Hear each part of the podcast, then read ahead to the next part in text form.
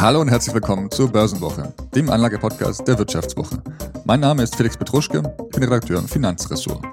Heute spreche ich wieder mit meinem Kollegen Philipp Frohn. Hallo Philipp. Halli, hallo Felix. Ja, wenn man zur Zeit von Immobilien spricht, fällt schnell das Wort Krise.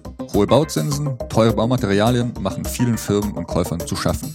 Der Neubau ist fast komplett zum Erliegen gekommen. Diese Situation bietet mutigen Investoren aber auch Gelegenheiten. Denn jetzt boomen nicht mehr die Kaufpreise, sondern vor allem die Mieten. Gleichzeitig werden Immobilienkredite wieder günstiger und die Nachfrage nach Wohnungen größer. Kapitalanleger können in manchen Städten wieder eine Mietrendite von 4% und mehr erzielen. Natürlich bedeutet der Kauf einer Immobilie aber auch ein Risiko. Vor allem, weil die Einstiegshürden sehr hoch sind und man einen großen Teil seines Vermögens in eine Anklageklasse bündelt. In dieser Episode sprechen wir deshalb darüber, wann Häuser oder Wohnungen als Kapitalanlage sinnvoll sind, wer sein Geld doch lieber an der Börse anlegen sollte und wie Anleger auch mit Immobilien, Aktien oder Fonds Gewinne machen können.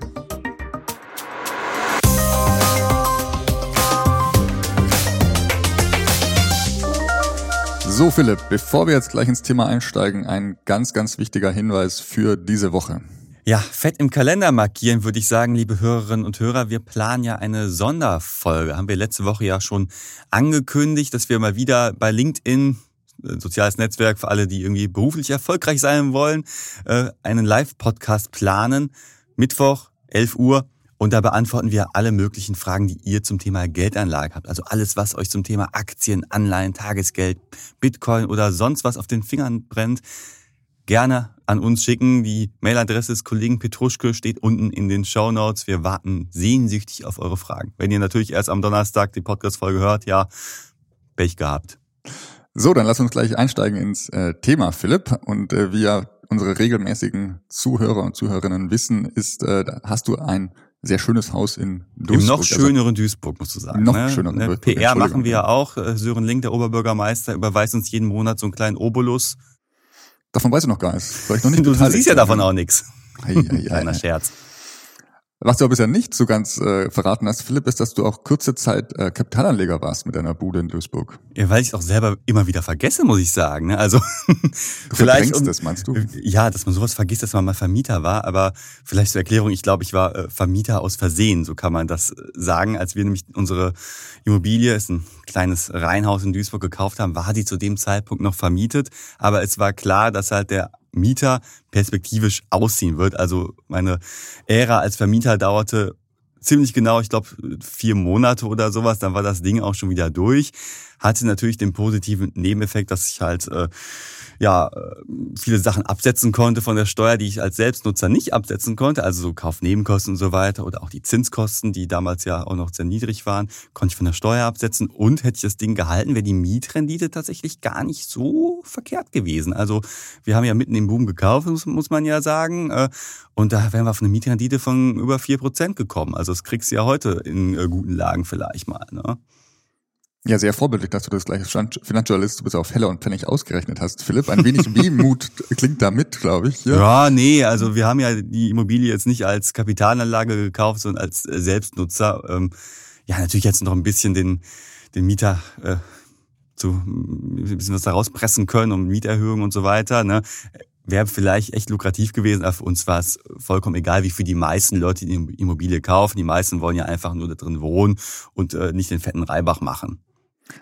da sind wir schon bei der wichtigen Unterscheidung, denke ich, zwischen äh, Selbstnutzer und eben Kapitalanleger. Weil wie du sagst, also als Selbstnutzer ist mir jetzt erstmal egal, ob jetzt meine Immobilie eben jedes Jahr im Wert irgendwie steigt oder äh, weniger wird. Ich will ja vor allem erstmal wohnen und ähm, ein Dach über dem Kopf haben. Und als Kapitalanleger muss ich auf andere Kenngrößen achten, Philipp. Ja, und das haben wir auch mal jetzt äh, lang und breit ausklamüsert. Ne? Also wer jetzt keine Lust hat, die Podcast-Folge zu hören und denkt, boah, nee, die erzählen hier einfach irgendwas über ihre privaten Sachen. Felix möchte ja auch vielleicht eine Ferienwohnung kaufen, hat er mal äh, angedeutet geheiratet ne, im schönen Frankreich. Ja, möchte, möchte, ja. ne, also wer sich das nicht geben möchte, der kann auch natürlich sehr gerne unsere aktuelle Wirtschaftswoche lesen im großen Immobilienatlas. Da nehmen wir mal wieder wie jedes Jahr die 50 größten Städte Deutschlands auseinander, äh, spielen dadurch, was geht da im Immobilienmarkt mit Blick auf Selbstnutzer, aber halt auch Kapitalanleger. Ja, und ich habe es ja schon in der Moderation angedeutet. Es ist aktuell eine sehr, sehr spannende Phase im Immobilienmarkt. Philipp, äh, für uns als Journalisten ist das echt großartig, weil wir sehen ja auch, dass äh, das äh, Thema extrem viel Interesse erzeugt. Ähm, und wir haben es ein bisschen auf die Formel gebracht, ja im Text irgendwie Die Zinsen sind hochgegangen, die Preise sind dafür runtergegangen. Ist deswegen jetzt schon ein guter Zeitpunkt, um eine Immobilie zu kaufen. Hm, das ist halt so eine Sache, wenn man mit Kapitalanlegern momentan spricht, ist so mein Eindruck, dass da ziemlich viel Optimismus dann doch herrscht. Ja, die Zinsen sind äh, krass gestiegen, ja, äh, Baumaterialien sind krass gestiegen, aber viele sagen gerade, okay, jetzt nutze ich die Gunst der Stunde. Die Stunde für Kapitalanleger, die schlägt gerade. Und dafür gibt es tatsächlich auch ganz gute Argumente. Wie gerade schon gesagt, die Preise sind verglichen zum Boom äh, um zehn Prozent ungefähr zurückgegangen. So im Großen und Ganzen mal in manchen kleineren Gegenden natürlich auch noch größere Abschläge. Ähm, gleichzeitig ist halt die Nachfrage nach Mietwohnungen und darauf ziehen ja die meisten Kapitalanleger ab, dass sie halt eine Immobilie haben und sie halt äh, vermieten. Äh, drastisch gestiegen. Also ne, man sieht ja teilweise zehn Prozent Mietsteigerung bei der Neuvermietung in Berlin, wenn ich einen Neubau habe, wo es ja keine großartigen gesetzlichen Vorgaben gibt, wie so die Miete zu regulieren ist, äh, da noch mehr. Also ich kann wirklich wieder viel mehr Geld mit Wohnen machen. Ja, also Mietpreisrekorde in den Metropolen, so kann man es wirklich äh, nennen. Und es ist auch jetzt nicht zu erkennen, dass äh, dieser, dieser Druck auf die Preise irgendwie der nächsten Monaten oder auch in den nächsten zwei, drei Jahren nachlassen könnte. Ja, im Gegenteil, ne? Genau, also Nachfrage ist hoch, äh, neue Wohnungen werden fast gar nicht mehr gebaut. Ähm, in den vielen Regionen, also vor allem in den Großstädten und die nach, sehr nachgefragt sind, ist eigentlich zu erwarten, ähm, ja, dass die Leute sich äh, um die Wohnungen äh, zu schlagen tatsächlich. Also in München gibt es Fälle, wo man, glaube ich, tausend Interessenten bekommt für eine einzige Mietwohnung. das ist dann wirklich eine Lotterie, wer dann die Wohnung bekommt. Mhm. Und das Gute für Kapitalanleger ist ja gerade, die Preise sind gesunken, die Mieten sind gestiegen und das heißt ja wiederum, die Mietrenditen sind ebenfalls dann halt in die Höhe gegangen. Also äh, noch vor ein paar Jahren war es ja nicht gerade wirklich sehr lukrativ, gerade in den Metropolen, wo die Kaufpreise halt mega hoch waren, äh, was zu kaufen und zu vermieten. Dann kamst du vielleicht auf deine zwei Prozent äh, Mietrendite. Ja, super, aber dafür habe ich halt wirklich, dazu kommen wir gleich noch, ziemlich viele Risiken am Bein. Und jetzt dreht sich halt so ein bisschen halt das Blatt und ich komme wirklich wieder auf attraktive Mietrenditen. Und da ist ja schon mal ganz ausgeklammert, dass ja auch eine Immobilie in der Regel im Wert steigt. Also wenn man mal einfach äh, langen Blick zurück, im Jahr 2000 sind die, haben sich die Immobilienpreise verdreifacht. Ne? Und das obwohl da jetzt auch der Preisrückgang der, letzten Jahre mit ihm behalten ist. Ne? Also genau, ist ja, ja auf hohem Niveau gerade, wenn man sagt, irgendwie in den letzten zwei Jahren sind die Preise äh, zurückgegangen. Wenn man jetzt, wie du sagst, einen längeren Horizont hat, kann man sich trotzdem über wirklich äh, geniale äh, Wertsteigerungen freuen. Also das muss man immer im Hintergrund auch äh, beachten. Ja, ich glaube, meine Wenigkeit hat da aus Kapitalanleger sich dann zu einem nicht so ganz guten Zeitpunkt zugegriffen, also ne, auf Wertsteigerungen. Ich glaube, wenn wir jetzt äh, die Immobilie verkaufen würden, würden wir vielleicht nicht mehr ganz das bekommen, was wir damals bezahlt haben. Aber wer weiß, ich meine, Duisburg ist ja weiterhin der Place to be und äh, Du kannst auch deinen Fame-Faktor irgendwie einweben, denke ich, Philipp, und sowas kannst sagen. Hier habe ich gewohnt, das wird den Wert der Immobilie nochmal drastisch nach oben. Äh, ja, oder nach unten, wenn die sehen, wie mein Arbeitszimmer aussieht. Aber das diskutieren wir jetzt mal nicht aus. Stattdessen sprechen wir, glaube ich, mal lieber darüber, äh, was das jetzt für mich als Anleger bedeutet. Also Makrolage ist ja schon Preise runter, Zinsen rauf, äh, dafür sind die Mietrenditen gestiegen. Also als Kapitalanleger gibt es ja gute Gründe, warum das jetzt, warum die Immobilie jetzt vielleicht eine gute Geldanlage sein kann. Und jetzt wollen wir mal darüber sprechen, worauf muss ich achten, welche Hürden gibt es und ja, lohnt sich das vielleicht jetzt mehr als die Börse? Ja, also wir haben ja schon oft über die, das Wort Mietrendite in den Mund genommen. Philipp, vielleicht mal ganz kurz zur Erklärung, was genau das ist und vor allem, wie sich das berechnen lässt. Also Mietrendite ist einfach der Begriff dafür, man die jährlichen Mieteinnahmen, die man hat, ähm, von denen man dann Wirtschaftungskosten, Verwaltungs- und Renovierungskosten abzieht, ähm, durch den Wert des Kaufpreises plus die Nebenkosten teilt. Und dann kommt man eben auf eine Prozentzahl und die sollte dann schon für Kapitalanleger bei, sagen wir mal so, bei drei Prozent und mehr liegen, damit sich das Ganze irgendwie trägt. Mhm, genau, du hast jetzt ja schon auch gesagt, okay, man sollte da auch äh, Verwaltungs-, Renovierungskosten und so weiter mit einberechnen. Äh, es ist ja nicht so, ich kaufe eine Immobilie, halse und dann äh, kriege ich einfach jeden Monat irgendwelche Mieteinnahmen, sondern ich muss ja auch regelmäßig investieren. Viele haben gar keinen Bock darauf, sich mit dem Mieter auseinanderzusetzen und beauftragen eine Hausverwaltung, die das dann halt macht. Das kostet natürlich auch Geld. Das sind dann teilweise für so eine Einheit äh, keine Ahnung, so 30 Euro, je nachdem, wie groß natürlich die Immobilie ist und äh, welchen Anspruch ich da habe an die Verwaltung. Äh, und natürlich die Kaufnebenkosten, die muss ich ja als Kapitalanleger genau wie Selbstnutzer zahlen, also Grunderwerbsteuer, Grundbucheintrag, im Zweifel halt eine Maklerprovision und das Notarkosten. Notarkosten, genau. Das kann ich damit einbrechen. Manche brechen das nicht mit ein. Dann hast du natürlich eine etwas höhere Mietrendite. Aber wenn du halt wirklich die, die Netto-Mietrendite möchtest, dann sollst du das äh, schon mit einkalkulieren, weil das irgendwie schon der ehrlichere Wert ist, wie ich finde. Nach einer kurzen Unterbrechung geht es gleich weiter. Bleiben Sie dran. Wie steht es um den Standort Deutschland? Wie entwickelt sich der Goldpreis? Wie führe ich in meinem Unternehmen KI ein? Ich bin Horst von Butler, Chefredakteur der Wirtschaftswoche und jeden Tag liefern wir Ihnen Analysen, Kommentare, Reportagen und Hintergründe, damit Sie fundierte Entscheidungen treffen können. Sei es für Ihr Geld, Ihre Immobilien, für Ihre Karriere oder für das eigene Unternehmen. Wir begleiten Sie beim nächsten Schritt und wir denken an den nächsten Schritt. Für unsere journalistische Arbeit wurden wir jetzt sogar mit dem European Publishing Award ausgezeichnet als Magazin des Jahres und das wollen wir mit Ihnen feiern.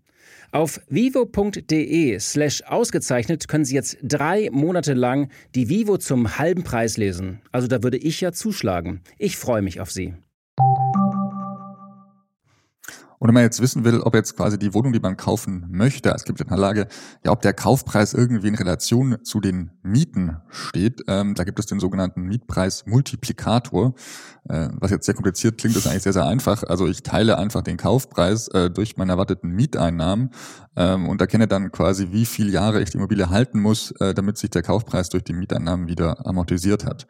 Und ähm, ja, da gehen dann in den letzten Jahren natürlich die Schere extrem weit auf. Ich glaube, in München war es zum Teil üblich, dass äh, 40 Jahre gedauert hätte, bis man mit Mieteinnahmen seinen Kaufpreis wieder drin hatte. Ähm, jetzt im letzten Jahr hat sich wieder ein wenig nach unten bewegt. Ähm, ich würde sagen, in manchen Regionen ist so zwischen 20 und 30 wieder üblich. Ähm, das halte ich auch für eine Dauer, wo man sagen kann, okay, der Kauf ähm, kann sich lohnen. Mm, genau, also vielleicht noch, wer das jetzt googelt, äh, Multiplikator, Mietpreismultiplikator, das findet man auch unter dem Namen Vervielfältiger oder auch Kaufpreisfaktor. Und du hast es richtig gesagt, so in den letzten Jahren waren die äh, Vervielfältiger wirklich astronomisch hoch, ist jetzt runtergegangen. Ich habe gerade mal spaßeshalber geguckt, wie es bei mir denn gewesen wäre. Äh, da wäre ich damals bei einem äh, Mietpreismultiplikator von 23 gewesen. Also, man hätte sagen können, damals schon nicht teuer. Aber bitte auch darauf beachten, also bei Immobilien geht eigentlich immer der wunderbare Maklerspruch Lage, Lage, Lage. Also nicht jetzt nur schauen, Kaufpreis durch erwartete Mieteinnahmen und alles ist super, äh, sondern man muss sich schon ein wenig auskennen. Das haben, zeigt auch der Immobilienatlas eigentlich ganz eindrücklich, äh, Philipp. Da gibt es eigentlich ganz ja, überraschende Erkenntnisse. Man hat Orte, wo man eigentlich eine sehr hohe Mietrendite erzielen kann. Aber gleichzeitig sind auch meistens die Städte, wo das Risiko, dass man eben die Wohnung gar nicht vermieten kann, relativ hoch ist. Hm, also so die höchste Mietrendite, die kriegst du momentan in Saarbrücken, ne? Da ist sie über fünf Prozent, also wo du sagst, ey, okay, das ist schon gar nicht so schlecht, wenn du bedenkst, potenziell hätte ich ja mit einer Immobilie auch noch eine mögliche Wertsteigerung, aber so ganz funktioniert es halt nicht überall. Ne? Also in Saarbrücken zum Beispiel, da ist die Leerstandsquote auch äh, relativ hoch, anders als in den Metropolen, wo die Mietrenditen dafür auch äh, deutlich niedriger sind. Und da ist natürlich schon die Gefahr, ob ich die Immobilie langfristig vermietet bekomme oder auch mal Perioden habe, wo die Immobilie länger leer stand. Das drückt dann ja meine Rendite. Also dann bringt mir diese kalkulatorische Rendite von fünf Prozent nichts, wenn wirklich kein Geld reinkommt.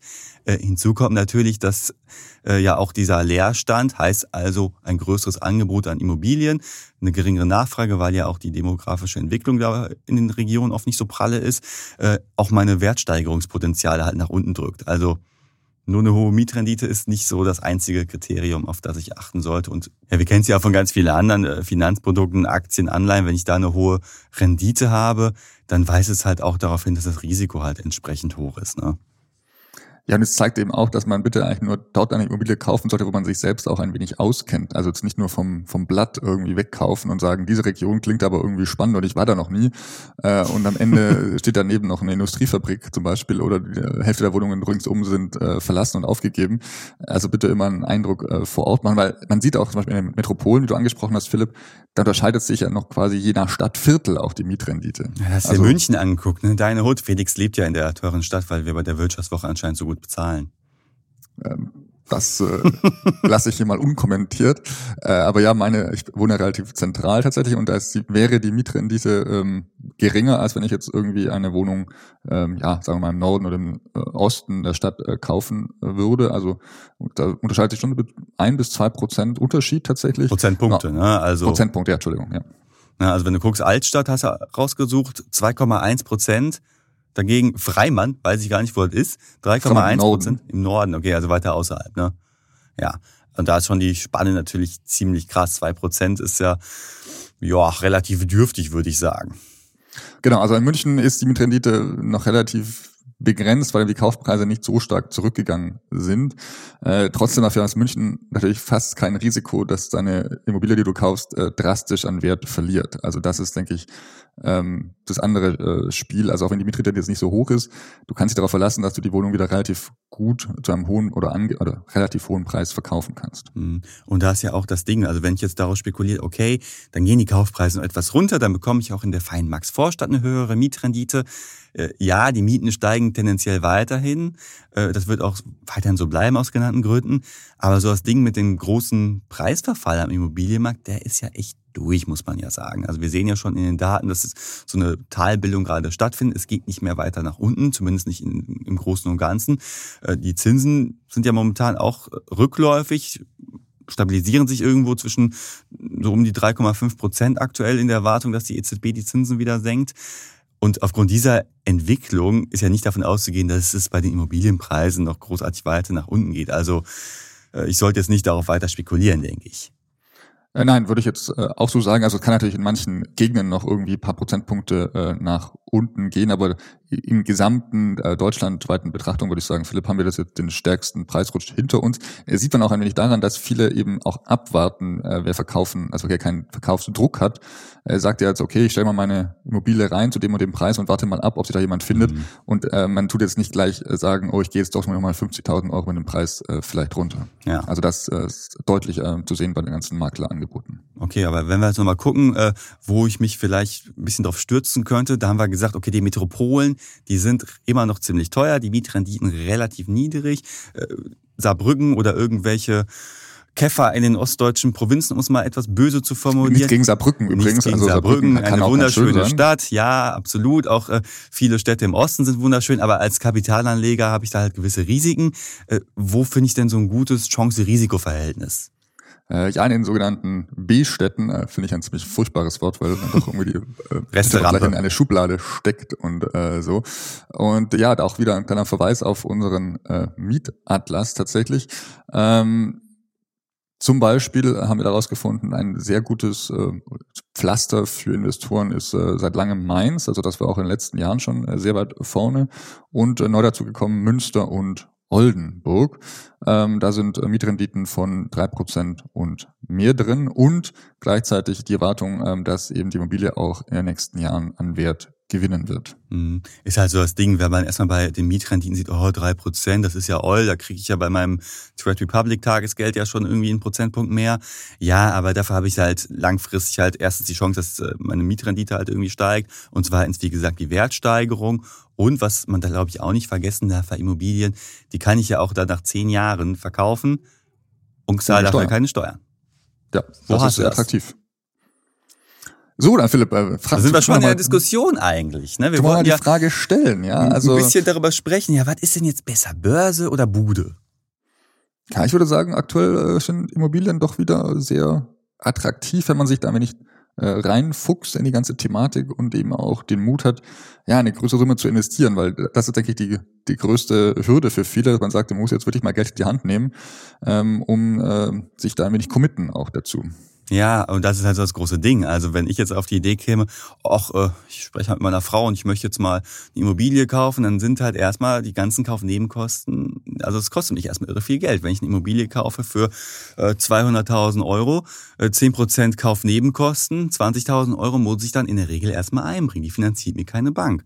Und dann bin ich immer noch bei einer Vollfinanzierung, wo ich echt einen hohen Zinssatz habe. Ja, als Kapitalanleger habe ich den Luxus, dass ich die Zinsen halt absetzen kann, anders als äh, ich als einmal Selbstnutzer. Äh, aber es schlägt halt total rein halt erstmal. Ne? Aber so ein nettes kleines zusätzliches Einkommen nebenher, Philipp, wäre auch ganz schön. Regelmäßige Mieteinnahmen, muss meistens nicht so viel machen bei neueren Immobilien. Ja, bei ähm, neueren, die sind aber dann noch teurer als 200.000. Und dann auch meine Einstiegskosten. Also äh, so, ich glaube, für die meisten Leute, gerade in unserem Alter, so um die 30, wenn ich da ankomme und erstmal 20, 30, 40.000 Euro habe und in eine Anlageklasse stecke, habe ich dann letztlich in meiner Geldanlage echt ein Klumpenrisiko. Weil ich glaube, viele haben nicht mal ebenso 30.000 Euro im Depot liegen. Das stimmt, aber zumindest hast du ja die Gewissheit ist ein großes Wort, aber ich würde sagen, ja, die Gewissheit, dass dieses Geld zumindest keinen Totalausfall äh, bringt. Also das Risiko sind eben, du musst eben erstmal die ganzen Kaufnebenkosten, also Grunderwerbsteuer, Notarvertrag, Makler, ja, durch entweder Mieteinnahmen oder eben eine Wertsteigerung wieder reinholen, damit du keine Verluste machst. Weil wenn du sagst, oh, nach fünf Jahren, ich brauche das Geld doch anderswo und findest keine Käufer, das ist dann sehr, sehr schmerzhaft. Also wie du sagst, Immobilie kommt ja auch vom Wort Immobil, die kannst du halt jetzt nicht einfach so rumschleppen wie dein Außer. Tiny Houses. Selbst das geht vielleicht schon, wenn so du einen Antrag, wenn du Genehmigung hast. Auch die kannst du jetzt nicht von Saarbrücken nach München irgendwie transferieren, glaube ich, oder nur mit sehr großem Aufwand. Hm.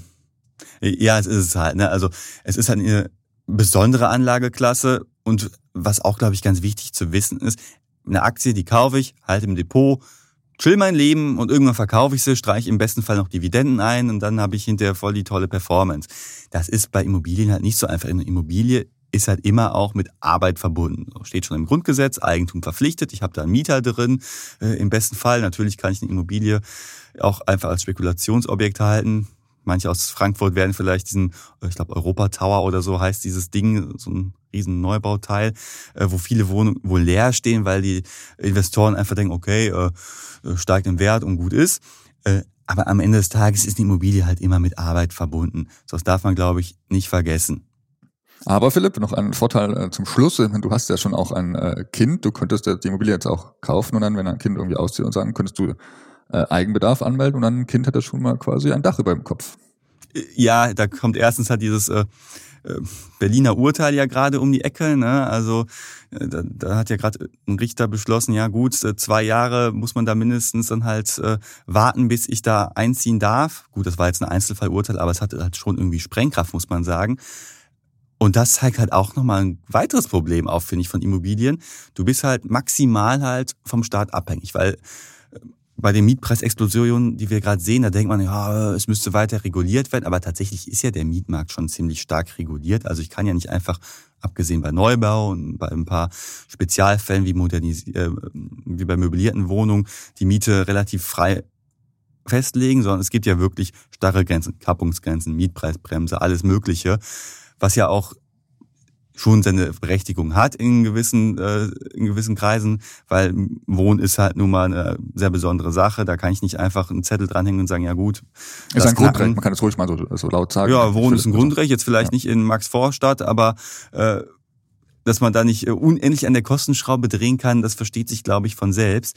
Aber trotzdem habe ich halt immer noch halt diese politische Maschinerie hinter mir als Vermieter. Hinzu kommt, wir kennen es alle, äh, Gebäudeenergiegesetz, also wo jetzt auch diese ganze energetische Agenda aus äh, Berlin und Brüssel auf alle Eigentümer zurück. Das wird für Mieter und Vermieter halt teurer, ne? also weil ich ja auch nicht alles äh, bis zur Unendlichkeit umlegen kann.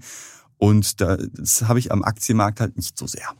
Letztes Argument, Philipp, dann tun wir die Diskussion noch abschließen. Äh, ein Haus für die Rente ist ja auch sehr für, für viele Deutsche äh, so eine Absicherungsmöglichkeit, was ich auch unterschreiben würde, äh, weil eben dann doch eben viele manchmal nicht vergessen, dass sie im Alter eben auch noch äh, Geld brauchen und meistens dann eben die Rente nicht ganz so hinreicht.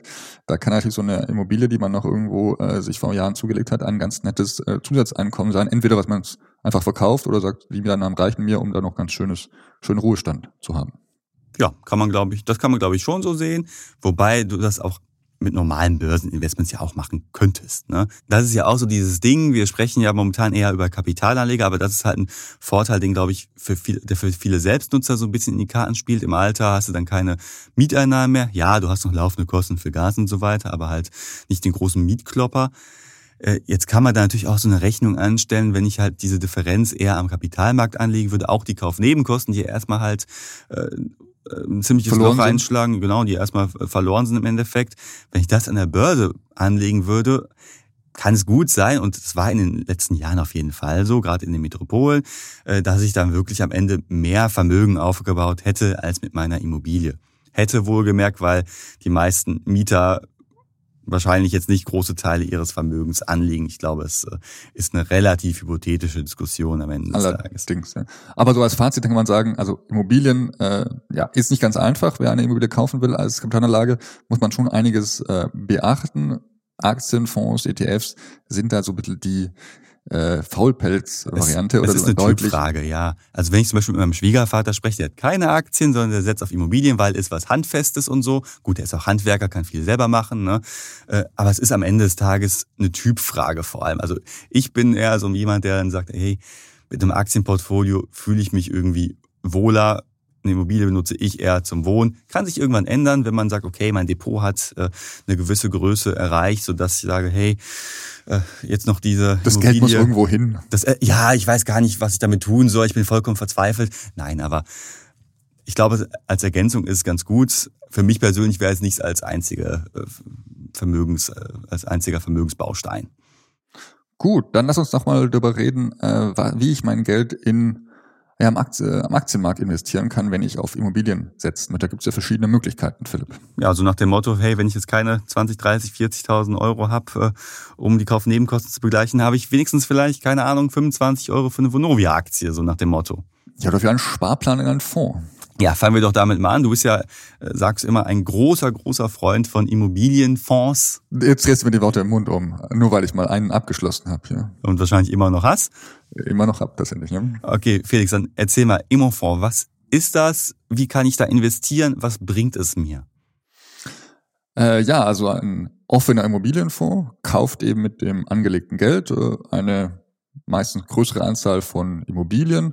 Das können dann Büros sein, Einkaufszentren, Hotels, auch äh, Wohnimmobilien. Meistens ist es eher ein geringer Anteil. Und äh, in Deutschland ist es sehr, sehr beliebt, diese Anlageform. Also ungefähr 130 Millionen, Milliarden Euro äh, sind in Deutschland in offenen Immobilienfonds angelegt. Also noch, muss man sagen noch, weil, kleiner Sonderfall, in den letzten Monaten haben deutlich mehr Anleger Geld abgezogen als neu investiert. Also man sieht, dass diese Fonds ein wenig unbeliebter werden, was eben damit zu tun hat, dass die Kaufpreise gesunken sind und auch diese Fonds in den letzten zwei, drei Jahren eher schlecht abgeschnitten haben. Mm, und da ist auch noch, glaube ich, die Befürchtung, dass wir da noch mehr Abflüsse sehen werden, weil es ist ja so, bei offenen Immobilienfonds, die kann ich zwar immer an der Börse halt verkaufen, aber zurückgeben kann ich das Ding zum Beispiel erst nach einem Jahr. So, das heißt also, bis so der große Abfluss womöglich zu sehen sein wird, müssen wir noch ein bisschen warten. Oder er ja, ist sehr, sehr träge, das, das Ganze kann man, kann man sagen. Und äh, wie ich schon angesagt habe, es sind eben nicht nur Wohnungen drin in diesen Fonds, sondern eben auch so Büroimmobilien, Gewerbeimmobilien. Und da schaut es ja im Gegensatz zum Wohnmarkt äh, deutlich schlechter aus, weil also kein neues Thema. Irgendwie mehr Leute arbeiten immer noch von zu Hause, Büros stehen leer. Die, den Firmen geht's auch nicht so super gut, um höhere Mieten äh, zahlen zu können. Äh, Siege zum Beispiel äh, Signapleiten, äh, die die Innenstadt äh, verschandeln. Ähm, da ist schon zu erwarten, dass da noch ähm, in den nächsten ja, ein, zwei Jahren vielleicht noch mehr auf diese Fonds zukommt und äh, die Fluss vielleicht sogar steigen werden noch. Hm, ja, ja, ich glaube, das sieht jeder, der ab und zu mal durch die Innenstadt läuft, so wie viel Leerstand teilweise auch in Shopping Malls herrscht so bei uns in Duisburg, also ein ganzes Shoppingcenter steht leer. Ich glaube, da ist noch ein Fitnessstudio drin und äh, ein Ramschladen. Sogar DM ist rausgegangen. Wenn DM rausgeht, dann ist wirklich die Kacke am Dampfen. Dann können sie ja Wohnungen reinbauen jetzt. ja, stimmt. Um. Ich glaube, so einfach ist das nicht. Äh, aber du hast ja auch so einen Immobilienfonds rausgesucht, wo man sagt, okay, äh, den kann man sich vielleicht mal anschauen. Ja, es gibt äh, zwei sehr, sehr große. Also der erste ist von der DWS, nennt sich äh, Grundbesitz Global. Ein richtig catchy Name. Ähm, Gibt schon seit äh, dem Jahr 2000, also ist relativ etablierter Markt, hat ein äh, Fondsvolumen von 3,4 Milliarden Euro. Und ja, wie der Name schon sagt, äh, liegt weltweit an. Man muss ganz ehrlich sagen, man kann in diesen Fonds nicht so wirklich reinschauen. Also ich habe es mich versucht. Äh, es ist sehr schwer, da was Genaues rauszufinden, in welche Art oder die Art ist noch relativ einfach. Also sind vor allem auch Gewerbe- und Hotelimmobilien. Aber ähm, wo jetzt diese Immobilien stehen, wie groß die sind, welche Firmen da beteiligt sind, das ist sehr sehr aufwendig herauszufinden. Ist so ein bisschen eine Black Box tatsächlich. Ähm, und dieser Fonds hat eben im, im Jahr laufende Kosten von 1,05 Prozent und einen Ausgabeaufschlag von 6 Prozent. Philipp, da könntest du jetzt wieder hm, an. Da könnte ich mich wieder aufregen, ja. Da könntest du dich aufregen, genau. ja, das finde ich halt bei Fonds immer sehr, sehr unschön, wenn du halt dein Geld investieren willst und bevor irgendwas passiert, ist erstmal jemand die Hand aufmacht. Ne? Und dann nicht nur die laufenden Kosten, das ist ja vollkommen okay, dass Management dafür bezahlt werden möchte, aber dieser Ausgabeaufschlag von 6 Prozent meiner Investmentsumme, in dem Fall, das finde ich schon krass. Jetzt muss man sagen, wenn ich ein bisschen äh, vergleiche, dann komme ich teilweise auch über irgendwelche äh, Anbieterseiten auf vergünstigte Konditionen. Das ist zum Beispiel dann oft so, wenn du äh, über irgendeine Seite von Weltsparen oder so im Vergleich gehst, dann kriegst du teilweise auch vergünstigte Ausgabeaufschläge. Bei manchen musst du auch gar nichts dann zahlen. Da lohnt sich dann wirklich mal ein bisschen herumzugraben. Ähm, aber es gibt natürlich auch die Möglichkeit, jetzt in diesem Fall äh, über einen Sparplan halt zu gehen. Ne? Genau, also das ist der Vorteil von äh, diesem Fonds. Also man kann sich quasi mit für 25 Euro im Monat eine kleine Scheibe am, vom internationalen Immobilienmarkt äh, abschneiden und äh, sich äh, beteiligen. Und ähm, ja, eigentlich zieht dieser Fonds darauf ab, eben mit sehr stabilen jährlichen Ausschüttungen eben seine Anleger zufriedenzustellen. Äh, man musste auch sagen, äh, in den letzten zehn Jahren war er jetzt auch nicht so schwankungsanfällig, aber in den letzten ein, zwei Jahren äh, eben doch so minus fünf Prozent irgendwie im Schnitt äh, nach äh, unten eingebrochen. Ähm, Wobei ich ja die Ausschüttungen weiterhin bekommen habe. Ist ja nicht so als völlig äh, richtig, genau. Äh, würde ich dann nur irgendwie, also der Kurs ist, äh, dieses Fonds ist ja nicht das Wichtigste, sag ich mal. Ne? Also ich muss mir da verschiedene Kriterien ja anschauen. Einmal, äh, wie ist so die Entwicklung, aber halt auch, was bringt es mir an Ausschüttung und du hast ja gerade schon gesagt, die großen Renditesäue sind jetzt diese Fonds nicht. So die Idee eines Immobilienfonds ist ja vor allem so ein bisschen Stabilität ins Depot zu bringen. Genau, also macht nichts, äh, weder nach oben, nach unten, ist so ein bisschen die Idee.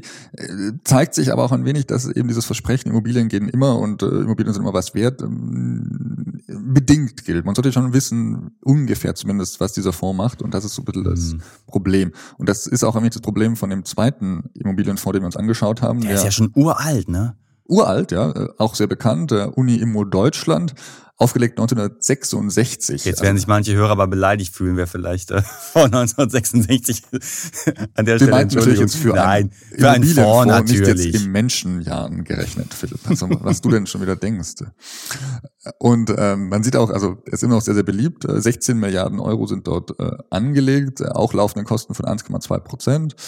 Ähm, und, und der Name ist, äh, das finde ich eigentlich ganz witzig, der Name ist ein wenig irreführend, äh, denn äh, es sind eben nicht nur Immobilien aus Deutschland im Portfolio, sondern auch aus ganz Europa und zwar zu über 40 Prozent stammen die Immobilien aus Europa.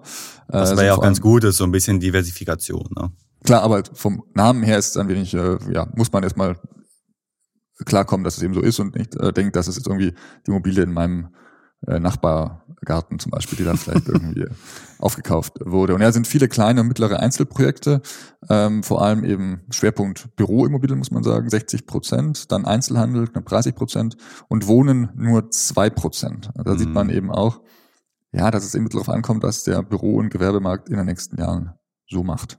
Hm, ja, da hat ja auch der Leerstand zuletzt zugenommen. Ne? Also momentan ist die Vermietungsquote bei 96 Prozent. Das ist fein natürlich, äh, aber man muss halt immer bedenken, ja, wie geht's am Büromarkt zum Beispiel weiter? Äh, aber dafür so die letzten zehn Jahre war eine Rendite von knapp neun Prozent drin. Zusätzlich halt zu den Ausschüttungen, wie gesagt, die darf man da, glaube ich, nie vergessen. Ja, und deswegen, also das macht den Fonds, denke ich, auch attraktiv. Den kann man quasi fast weiter vererben, hat mir mal ein Bankberater gesagt. Wenn man den einen hat, behalten Sie ihn einfach, weil dieser Fonds auch, hat einen Aufnahmestopp manchmal. Also man kann ja nicht immer äh, neu einsteigen, je nachdem, wie viele Projekte eben auf dem Markt sind. Äh, können ja auch sagen, okay, Leute, jetzt äh, nicht. Und deswegen sagen auch viele Bankberater, seien Sie froh, dass Sie ihn haben und lassen Sie ihn einfach laufen. Nach einer kurzen Unterbrechung geht es gleich weiter. Bleiben Sie dran. Riskiere ich zu viel? Das ist die richtige Entscheidung. Bin ich zu spät dran?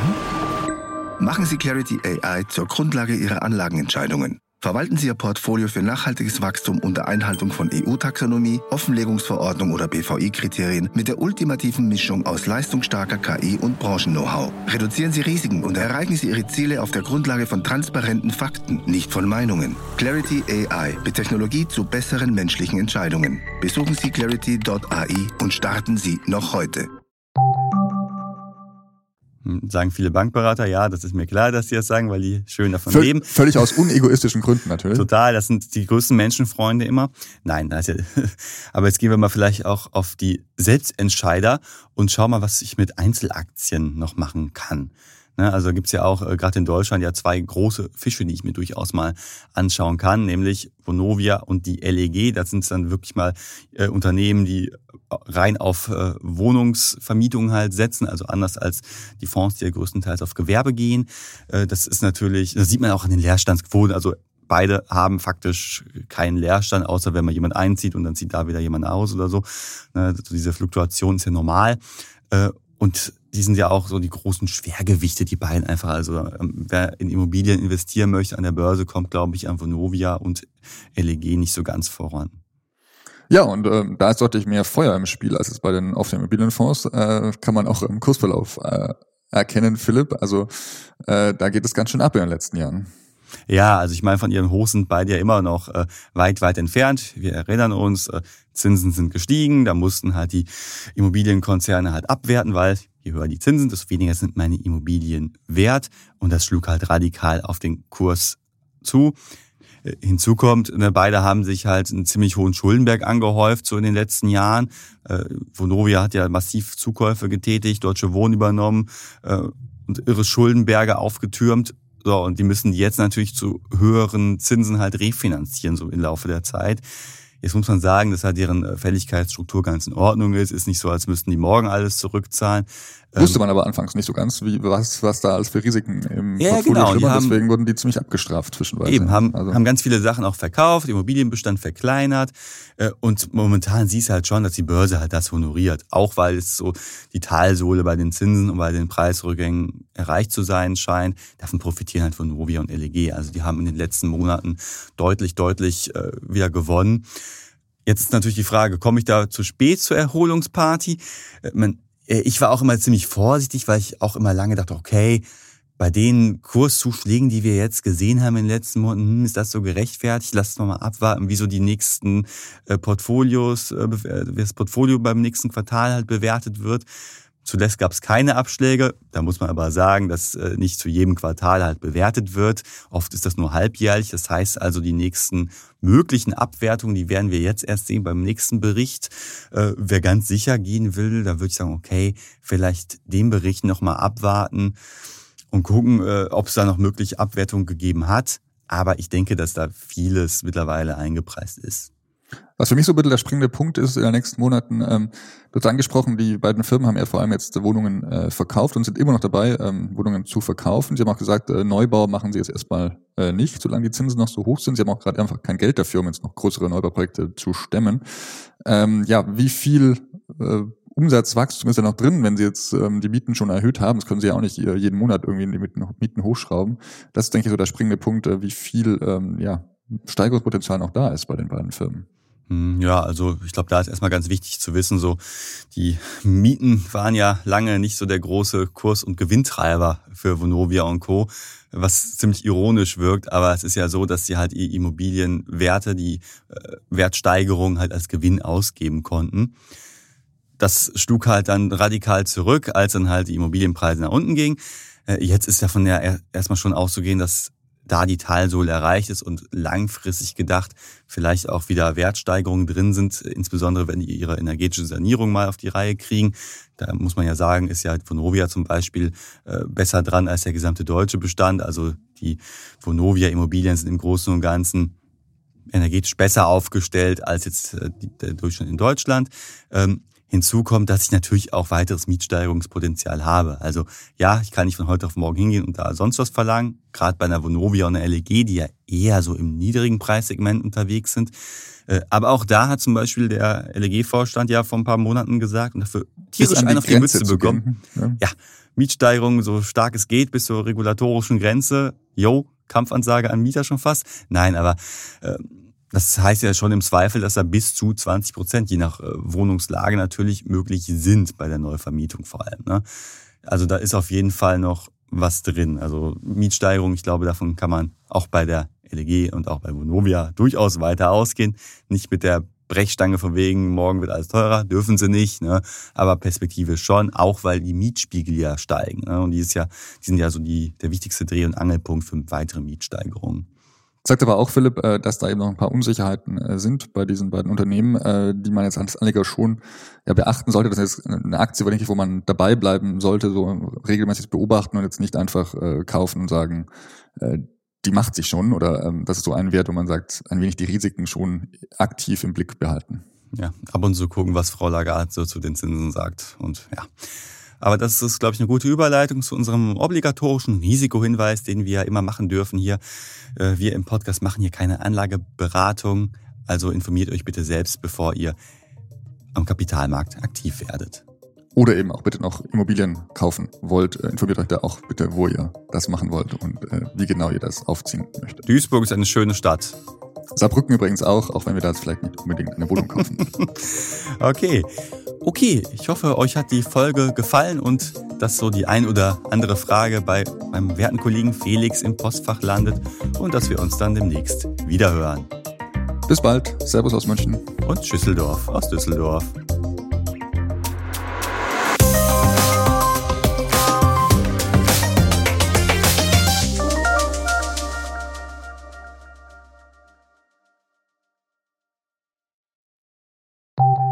Nach einer kurzen Unterbrechung geht es gleich weiter. Bleiben Sie dran. ChatGPT und andere Technologien verändern unsere Arbeitswelt rasant. Bei der Veranstaltung Work in Progress diskutieren wir in der Handelsblatt Media Group die Zukunft des Arbeitsmarktes, HR-Trends, KI, mentale Gesundheit und neue Leadership-Perspektiven.